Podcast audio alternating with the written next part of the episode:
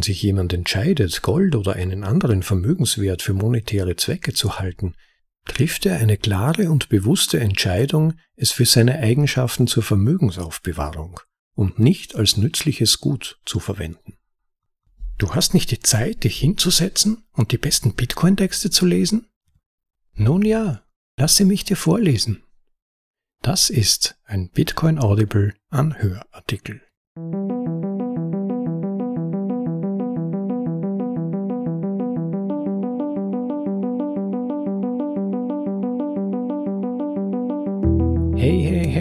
Herzlich willkommen zu, wow, schon wieder einer Jubiläumsfolge. Es fühlt sich so an, als würde die letzte erst wenige Tage zurückliegen, der Folge Nummer 20 von Bitcoin Audibles in deutscher Sprache, den besten Artikeln aus dem Bitcoin Space, für euch in deutsche Sprache übersetzt und zum bequemen Anhören für unterwegs oder daheim. Was ich heute für euch vorbereitet habe, ist der dritte Puzzlestein unserer Trilogie um den eigentlichen Wert von Bitcoin. Zuerst Folge Nummer 18, wenn ihr euch erinnert, Hans Hoppe, der Ertrag aus gespartem Geld neu überdacht, über die Bedeutung der Fähigkeit Wert zu speichern und zu akkumulieren aus der Sicht der Austrian Economics, also der österreichischen Schule der Nationalökonomie. Dann gab's Folge 19 von Pierre Rochard, der Nutzen des Sparens, über die Möglichkeiten, die uns Bitcoin in dieser Hinsicht bietet und die zentralste Eigenschaft von Bitcoin überhaupt ist. Und zu all dem passte dieser legendäre Artikel von Connor Brown gut dazu. Ob es tatsächlich so ist, wie es von Bitcoin-Kritikern häufig als Argument vorgebracht wird, dass Geld nur dann Wert haben kann, wenn dieses Medium auch sogenannten intrinsischen, also innewohnenden Wert unabhängig von der Verwendung als Geld hat. Ja, was euch erwartet, ist ein spannender Text mit einigen hochinteressanten Überlegungen, wie ich finde, und ich hoffe, er ermöglicht auch euch, vor allem gut vorbereitet nach den letzten paar Episoden, neue Blicke auf Bitcoin als Speicher von Wert und beste Form von Geld überhaupt. In diesem Sinne lege ich nun los mit Bitcoin hat keinen intrinsischen Wert und das ist großartig. Originaltitel Bitcoin has no intrinsic value and that's great von Connor Brown im Jahr 2019. Intrinsischer, also innewohnender Wert. Bitcoin-Skeptiker reden gerne darüber. Ihr Argument lautet typischerweise wie folgt. Bitcoin kann nicht als Geld verwendet werden, weil es als Ware keinen intrinsischen Wert hat. Damit etwas ein brauchbares Geld ist, muss es zuerst akzeptiert und für einen anderen Warnzweck verwendet werden, der dem Gegenstand innewohnt und dann im Laufe der Zeit langsam zu Geld werden. Zum Beispiel, weil Gold in Schmuck und Elektronik verwendet werden kann, horten die Leute es natürlich, um Wert zu speichern. Früher haben Bitcoiner mehrere überzeugende Argumente dagegen vorgebracht, wie das erstens der intrinsische Wert subjektiv ist und zweitens Bitcoin als Gut für zensurresistente Zahlungen einen intrinsischen Wert hat. Hier werde ich argumentieren, dass Bitcoin-Skeptiker recht haben. Bitcoin hat als Ware keinen intrinsischen Wert, aber das ist eine großartige Sache für Bitcoin und den Rest der Welt. Im Kopf eines Skeptikers. Intrinsischer Wert ist eine alte Idee. Sogar Aristoteles schrieb, wie wichtig es sei, dass Geld von Natur aus nützlich und leicht anwendbar für die Zwecke des Lebens sein solle, wie zum Beispiel Eisen, Silber und dergleichen. Kein Wunder, dass sich diese Idee gehalten hat. Der Warenwert ist seit Jahrtausenden für die Menschheit essentiell und für den Laien einleuchtend. Trotz seiner uralten Ursprünge aber ist der intrinsische Wert nicht direkt mit monetären Funktionen verbunden. Ein gutes Geld muss viele Dinge haben, tragbar und leicht zu handeln, knapp und langlebig, um Wert zu speichern, fungibel und als Rechnungseinheit teilbar. Aber eine alternative Verwendung von Rohstoffen gehört nicht dazu. Warum also behaupteten viele Kritiker, Geld brauche einen intrinsischen Warenwert? Es scheint zwei Hauptgründe zu geben. Appelle an die Geschichte. Viele Skeptiker prangern den fehlenden intrinsischen Wert von Bitcoin an, nur weil sie daran gewöhnt sind, dass Wertaufbewahrungsmittel gleichzeitig auch als Rohstoffe dienen. Einfach gesagt, sie leben in der Vergangenheit. Viele haben dieses Argument über frühere technologische Verbesserungen vorgebracht, indem sie fälschlicherweise annahmen, dass frühere Trends gelten würden. Die Tatsache, dass alle bisherigen Wertformen eine physische Form hatten, bedeutet nicht, dass ein neuer Wertspeicher auch physisch sein muss. Während des Aufstiegs des Internets haben die Leute ähnliche Argumente über das physische Einkaufen vorgebracht. Hier, ein Artikel in den Shownotes auf unserer Website bitcoinaudible.de, ist eine köstlich schlechte Analyse eines Newsweek-Mitarbeiters aus den 90er Jahren, der argumentiert, dass physische Verkäufe nicht durch das Internet ersetzt werden, weil wir in der Vergangenheit immer physische Verkäufe hatten. Bitcoin-Skeptiker, die behaupten, Geld müsse ein nützliches physisches Gut sein, werden in einem Jahrzehnt genauso lächerlich erscheinen. Tatsächlich zeigt die Geschichte, dass der Warenwert alles andere als eine Voraussetzung für Geld ist. Szabo erklärt am Anfang seines klassischen Artikels Shelling Out the Origins of Money, dass Gesellschaften anderwertig nutzlose Gegenstände zum Speichern und Kommunizieren von Werten verwendet haben. Diese Glasperlen im Bild zum Beispiel hatten viele starke monetäre Eigenschaften und wurden für den Handel in ganz Afrika und Teil Nordamerikas verwendet. Aber sie hatten wenig Verwendung als Handelsware. Die von den Jappenmenschen verwendeten Reihsteine sind ein weiteres Beispiel für eine Wertaufbewahrung ohne Gebrauch von Waren. Appelle an die Autorität. Viele, die heute Bedenken hinsichtlich des intrinsischen Warenwerts äußern, führen ihre Argumente auf österreichische Ökonomen wie Menger, Mises und Rothbard zurück. Diese Autoren betonen nachdrücklich die Bedeutung des Geldes und seine Auswirkungen auf die Gesellschaft. Warenwert und Geld sind für sie seit ihren frühesten Schriften untrennbar miteinander verbunden. Eines von Mengers bahnbrechenden Werken On the Origins of Money in der deutschsprachigen Ausgabe über die Ursprünge des Geldes beginnt mit der Beschreibung von Geld als die Tatsache, dass bestimmte Waren zu allgemein akzeptierbaren Tauschmitteln werden. Mises baute später auf diesem Verständnis auf. In The Theory of Money and Credit in der deutschen Ausgabe Theorie des Geldes und der Umlaufmittel schreibt Mises, wir können der Art von Geld, das gleichzeitig eine Handelsware ist, die Bezeichnung Warengeld geben und die Bezeichnung Fiat-Geld für Geld verwenden, das Dinge mit einer besonderen gesetzlichen Berechtigung umfasst. Viele Kritiker folgen den mentalen Fußspuren früherer Proponenten der Austrian Economics, der sogenannten österreichischen Schule der Nationalökonomie und wenden diese veralteten Modelle an, um Bitcoin anzugreifen. Nils van der Lieden, einer der ersten Bitcoin-Skeptiker, als ein Bitcoin 77 Cent kostete, lehnte Bitcoin aus genau diesem Grund ab. Er behauptete, es würde nicht funktionieren, weil niemand etwas mit ihnen anfangen könne, außer sie zu handeln. Daher kam er zu dem Schluss, dass Bitcoins keinen Nutzen als Waren haben und nicht als Geld funktionieren würden.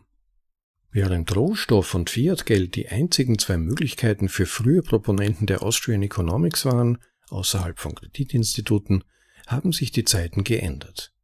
In unserem digitalen Zeitalter hat die Unterscheidung zwischen Waren und Fiatgeld an Wert verloren.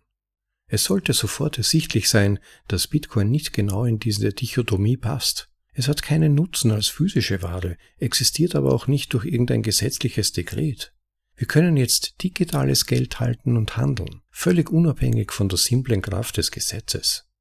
Stattdessen werden die monetären Eigenschaften von Bitcoin durch Regeln und Logik garantiert, die in seine kodierte DNA eingebettet sind. Durch diese rein digitale Existenz lebt Bitcoin als Geld frei von den Beschränkungen der physischen Welt. Das Lösen des Hartgeld-Paradoxons in Wirklichkeit ist es so, wenn die Skeptiker ihre Hausaufgaben gemacht hätten, würden sie erkennen, dass Mises im Herzen auch ein Bitcoiner war. Er erkannte die dem Warngeld innewohnenden Probleme, betrachtete Gold jedoch als die beste aller schlechten Entscheidungen. In seinem zuvor genannten Werk The Theory of Money and Credit beklagt Mises, dass selbst ein auf Gold basierendes Geldsystem immer noch erheblichen Nachteilen unterliegt, was nicht nur die Schwankungen des Geldangebots und der Geldnachfrage, sondern auch die Schwankungen in den Bedingungen der Produktion des Metalls und Schwankungen in der industriellen Nachfrage danach. Mises weist zu Recht darauf hin, dass die Warenverwendung von Geld Preisverzerrungen erzeugt, da schwankende industrielle Nachfragen das gemeinsame Angebot drücken und ziehen. Hartes Geld wurde schon immer mit einzigartigen physischen Eigenschaften in Verbindung gebracht. Gut für Geld, aber auch für andere Branchen. In dieser Hinsicht verstärkt die unglaubliche Vielseitigkeit von Gold in vielen verschiedenen Branchen diesen schädlichen Effekt. Die physische Welt bringt auch andere monetäre Beschränkungen mit sich. Etwas, das in der Natur gefunden wird, kann im Zeitverlauf nicht regelmäßig verteilt werden. Hier ermöglicht die vorhersehbare periodische Emission von Bitcoin Versorgungsberechnungen für Jahrzehnte in die Zukunft, die außerhalb der digitalen Welt nicht möglich sind. Die verfügbare Menge eines physischen Artikels kann ebenfalls nicht geprüft werden. Jederzeit könnte jemand zuvor unbekannte Mengen an Gold finden und den Besitz radikal verwässern, ohne dass die derzeitigen Besitzer von den plötzlichen Änderungen im Angebot wissen. Ähnlich wie Kaurimuscheln von europäischen Händlern zum Schaden afrikanischer Stämme heimlich aufgeblasen wurden. Hier findet ihr eine gute Darstellung dieses Vorgangs und der Geldfälschung, die damit eigentlich stattfand, im Robert Breedloves Artikel Meister und Sklaven des Geldes, den ihr auch auf bitcoinaudible.de findet. Und zwar in Folge 8. Mit der digitalen Natur Bitcoins kann jeder die gesamte Bestandsmenge prüfen und kennt die genau erzeugte Menge zu jedem Zeitpunkt. Bei diesen Fortschritten ist es dumm, sich an die Proponenten der österreichischen Schule zu klammern, die Ratschläge für ihren spezifischen historischen Zeitraum gaben. Diese Autoren legten keine universellen Konstanten fest. Sie erkannten durchaus ihre Grenzen und hofften auf bessere Geldformen als Edelmetalle. Neue Umstände erfordern neue theoretische Grundlagen. Und Bitcoin gibt uns genau diese. Bitcoin als Schlüssel zur Erschließung gespeicherter Nützlichkeit von Waren. In unserer heutigen Zeit ist es einfach so, dass die besten Wertaufbewahrungsmittel auch diejenigen sind, die ein gewisses Element von Nutzen als Ware haben. Der Hauptunterschied hier ist, dass Gold, Immobilien oder jede Form von Warengeld keine Wertaufbewahrungsmittel sind, weil sie als Ware nützlich sind, sondern trotz dieser Nützlichkeit. Wenn sich jemand entscheidet, Gold oder einen anderen Vermögenswert für monetäre Zwecke zu halten, trifft er eine klare und bewusste Entscheidung, es für seine Eigenschaften zur Vermögensaufbewahrung und nicht als nützliches Gut zu verwenden. Anstatt Elektronikteile oder Schmuck herzustellen, bringt das Halten eines Goldbarrens die monetären Eigenschaften von Gold zum Tragen. Auch wenn diese Entscheidung unverfänglich klingen mag, kann dies schädliche wirtschaftliche Folgen haben. Wenn eine große Anzahl von Menschen Wert in einem bestimmten Rohstoff speichern, mit der Hoffnung auf Vermögensspeicherung, führt dies oft zu extremer Verschwendung und Spekulationsblasen. Immobilien sind ein besonders krasses Beispiel für diesen Effekt. Heute jagen Spekulanten nach Betongold, um ihr Vermögen zu schützen. Bauunternehmer Michael Stern erklärt, die globale Elite sucht im Grunde nach einem Schließfach. Und viele haben sich entschieden, in Manhattan-Immobilien zu investieren, um ihre Gelder zu lagern. Dadurch nutzen sie ihre Luxuswohnungen zum Sparen statt zum Wohnen. Infolgedessen stellten Journalisten kürzlich fest, laut dem Census Bureau, also dem Statistischen Zentralamt, steht in einem weitläufigen Abschnitt von Midtown von der 49. bis zur 70. Straße zwischen der Fifth Avenue und dem Park fast jede dritte Wohnung mindestens zehn Monate im Jahr vollständig leer. Ähnliche Trends breiten sich in Großstädten weltweit aus. Wie The Guardian berichtet, hat der Trend für die Superreichen der Welt, in erstklassige Immobilien in London zu investieren, um ihr Vermögen zu schützen, ohne Mieteinnahmen sichern zu müssen, zum Anstieg der Zahl leerer Häuser in Kensington und Chelsea im gleichen Zeitraum um 22,7 Prozent und seit 2015 um 8,5 Prozent geführt. Während die Elite weiterhin Reichtum in diese Güter schüttet, beginnen sich Blasen zu bilden. Wie riskant dies geworden ist, zeigt ein aktueller Bericht der UBS. Einen Link dazu findet ihr in den Shownotes auf bitcoinaudible.de. Immobilien stehen nicht nur leer. Die Nutzung von Häusern als bedeutender Vermögensspeicher zerstört gesunde Marktanreize für die Entwicklung neuer Wohnungen. San Francisco und der Rest des kalifornischen Wohnungsmarktes sind deutliche Beispiele für dieses Phänomen. Unten findest du eine Karte, die die Bebauungsvorschriften von San Francisco veranschaulicht. Alle gelb hinterlegten Bereiche sind auf eine Gebäudehöhe von 40 Fuß, also 12 Meter, begrenzt. Und an dieser Stelle findet sich im Text eine Karte der lokalen Zonengesetze von San Francisco und man sieht eigentlich im Prinzip eine fast weitgehend, fast komplett gelbe Zone. Diese Vorschriften sind ein klares Hindernis für den Bau neuer bezahlbarer Wohnungen, die die Nachfrage befriedigen könnten. Warum gibt es sie angesichts der Auswirkungen auf die typischen Bewohner und die Mietpreise? Eine wichtige Ursache findet sich bei den bestehenden Hausbesitzern, die sich für künstliche Angebotsbeschränkungen einsetzen, um ihr Vermögen zu erhalten. Ein kürzlich erschienener Bericht des Legislative Analysts Office for California stellte fest, dass Anwohner neue Wohnungen möglicherweise als Bedrohung für ihr finanzielles Wohlergehen ansehen. Für viele Eigenheimbesitzer ist ihr Eigenheim die wichtigste finanzielle Investition. Bestehende Hausbesitzer neigen daher vermutlich dazu, den Bau neuer Wohnungen zu begrenzen, weil sie befürchten, dass dies den Wert der Häuser mindern wird. Da der durchschnittliche Käufer kein verlässliches Wertspeichermittel in seinem Geld hat, werden Häuser von vielen als der beste Platz angesehen, um ihr Vermögen zu schützen. Dies führt natürlich dazu, dass Hausbesitzer sich dann dafür einsetzen, die Versorgung mit Eigenheimen entsprechend einzuschränken, damit ihr prekäres Vermögen nicht verwässert wird. In diesem Sinne sind die Wertspeicher von Immobilien darauf angewiesen, künstlich Knappheit zu erzeugen. Bitcoin würde dieses Problem nicht vollständig lösen, aber es bietet potenziellen Hauskäufern eine alternative Möglichkeit, Vermögen im Laufe der Zeit sicher zu speichern. Den Menschen zu erlauben, ihre finanziellen Entscheidungen zu überdenken, kann den Druck verringern, neue Häuser zu bauen. Mit bezahlbaren Bauprojekten könnten Städte ihre Dichte erhöhen und die Lebensqualität für alle Einwohner verbessern. Beispielsweise deuten Forschungsmodelle darauf hin, dass San Francisco, wenn es in der Lage wäre, seine Wohndichte zu erhöhen, dies den CO2-Fußabdruck der Stadt erheblich verringern, die Fußgängerfreundlichkeit der Stadt und die Qualität des Gemeinschaftslebens verbessern könnte. Und das alles unter Beibehaltung der charakteristischen sonnigen kalifornischen Umgebung. Gold ist ein weiteres großartiges Beispiel. Wenn Einzelpersonen ihr Gold verkaufen, um Bitcoins zu kaufen, kann Gold, das zuvor für seine Eigenschaften zur Vermögensaufbewahrung gehalten wurde, in Elektronik, medizinischen Geräten und Luft- und Raumfahrt eingesetzt werden. Es kann sogar gegessen werden.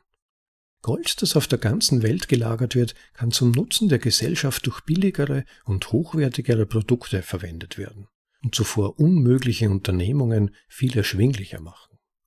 Wenn du also hörst, dass Goldliebhaber seine großartigen gesellschaftlichen Verwendungsmöglichkeiten preisen, haben sie recht, aber sie plädieren in Wirklichkeit für digitales Gold.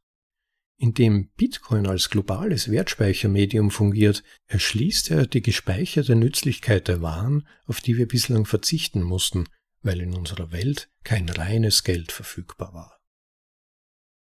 Abschließende Gedanken Statt nützliche Ressourcen zum Speichern von Vermögen zu blockieren, gibt Bitcoin den Menschen die Möglichkeit, Vermögen frei von den mit der Lagerung von Rohstoffen verbundenen Opportunitätskosten zu speichern.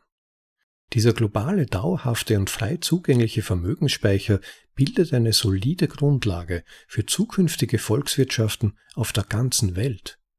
Während Gelder von anderen Anlageklassen zu Bitcoin wechseln, wird dieses neu entdeckte Angebot einen immer besseren Zugang zu bezahlbaren Wohnraum, verjüngten städtischen Umgebungen, hochwertigeren Konsumgütern und mehr schaffen.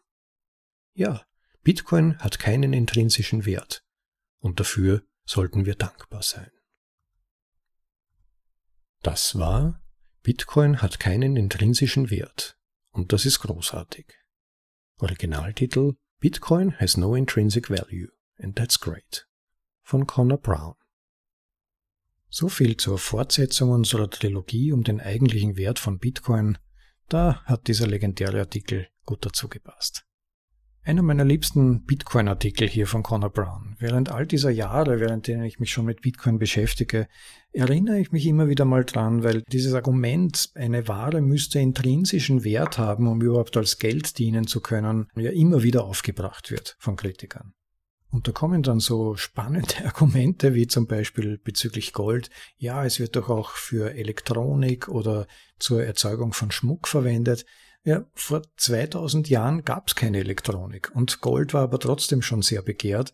Als Geld hätte man dann auch andere in Schmuck verwendete Materialien verwenden können. Also das ist schwerlich ein Grund und natürlich gilt dasselbe auch für Dollarnoten. Die haben auch keinen intrinsischen Wert, vielleicht, ich weiß nicht, einen Cent oder einen halben Cent. Trotzdem verwenden wir sie als Geld. Und die Euronoten sind vielleicht ein bisschen teurer in der Herstellung, könnte man ihnen zugestehen. Aber selbst wenn es zwei Cent wären, hätten sie noch immer nicht den gleichen Wert, den sie repräsentieren als Papiergeld. Leute, die mit der Geldgeschichte so gar nicht vertraut sind, werfen dann mitunter ein, aber Papiergeld ist doch durch Gold gedeckt. Nun, bezüglich des Dollars wissen zumindest die Insider von uns, dass das seit 1971 nicht mehr der Fall ist. Bezüglich des Euros hinterfrage ich es ebenso. Da weiß man eigentlich gar nichts Genaues drüber.